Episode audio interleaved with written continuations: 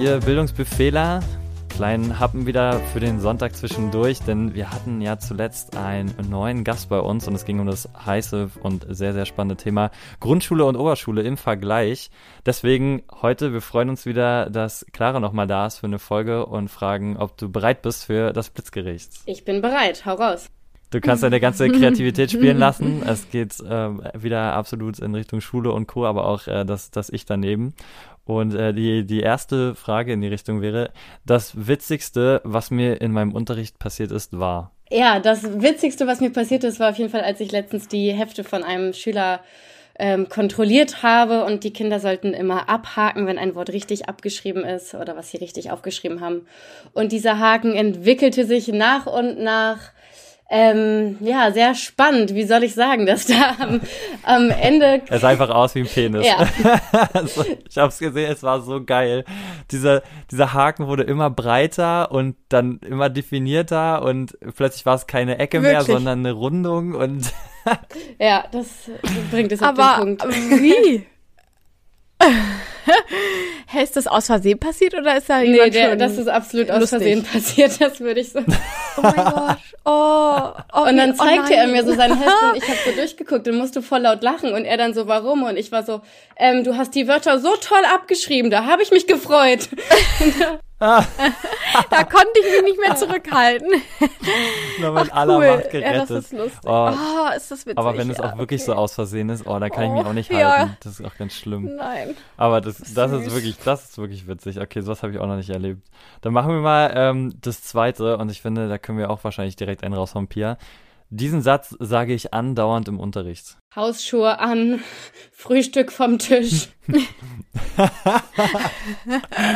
Was eigentlich nicht. Ja, so. da haben wir angefangen, ja. Hausschuhe an, Frühstück vom Tisch. Finde ich geil. So Pia, bei uns so ein Klassiker, finde ich, ist einfach äh, immer wieder eigentlich das auch dieses Thema so Ruhe bitte, so ne Stifte äh, hinlegen oder so, ja. Augen nach vorne. Hört bitte auf euch zu beleidigen. Das ist auch ein neues Level von Sätzen, die ich häufiger sage, ja. ich höre mich auch häufig des, häufiger, äh, des öfteren häufiger sagen, bitte benutzt die Sportgeräte so, wie sie gedacht sind. Ja. Auch ja. das ist leider ein. Bitte schmeißt die Hütchen nicht fünf Meter ja, durch die Halle. Bitte nicht Karate mit den Schaumstoffblöcken. Okay. Ja, ja da gibt es, glaube ich, also ich weiß nicht, da redet man sich den Mund auch einfach fusselig, das ist irgendwie Teil des Jobs, wahrscheinlich.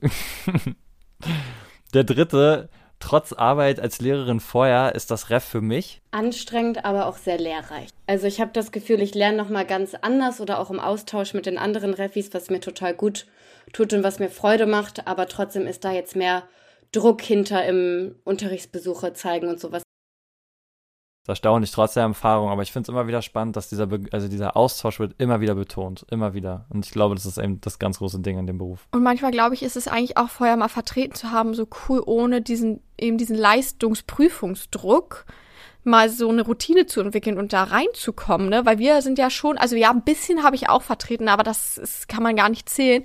Und dann kommst du halt rein, fängst an zu unterrichten, aber direkt mit Druck und Prüfung und so. Und das ist, glaube ich, eigentlich gar nicht so clever.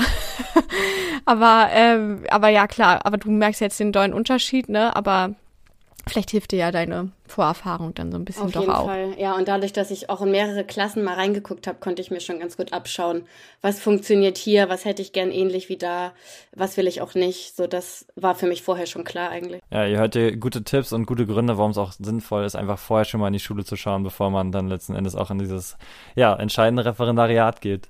Die nächste Frage ist so eine richtig klassische Bildungsbuffet, ähm, Blitzgerichtfrage.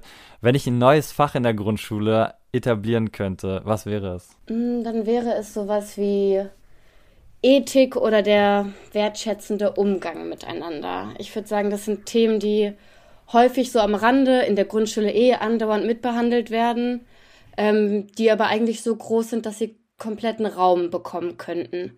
Also häufig schneidet man das in ja, KlassenlehrerInnen-Stunden an oder in Religion, aber ich finde, das könnte noch mehr Raum bekommen, gerade wenn es so um grundlegenden Umgang geht, was auch für kleine Kinder einfach sehr, sehr wichtig ist. Voll spannend zu hören, dass das wirklich auch alles so beiläufig ist, dass es dafür gar nichts gibt. Aber stimmt, Ethik ist erst ein Fach der Oberstufe, ja. Das war mir bis jetzt auch gar nicht so bewusst, ja.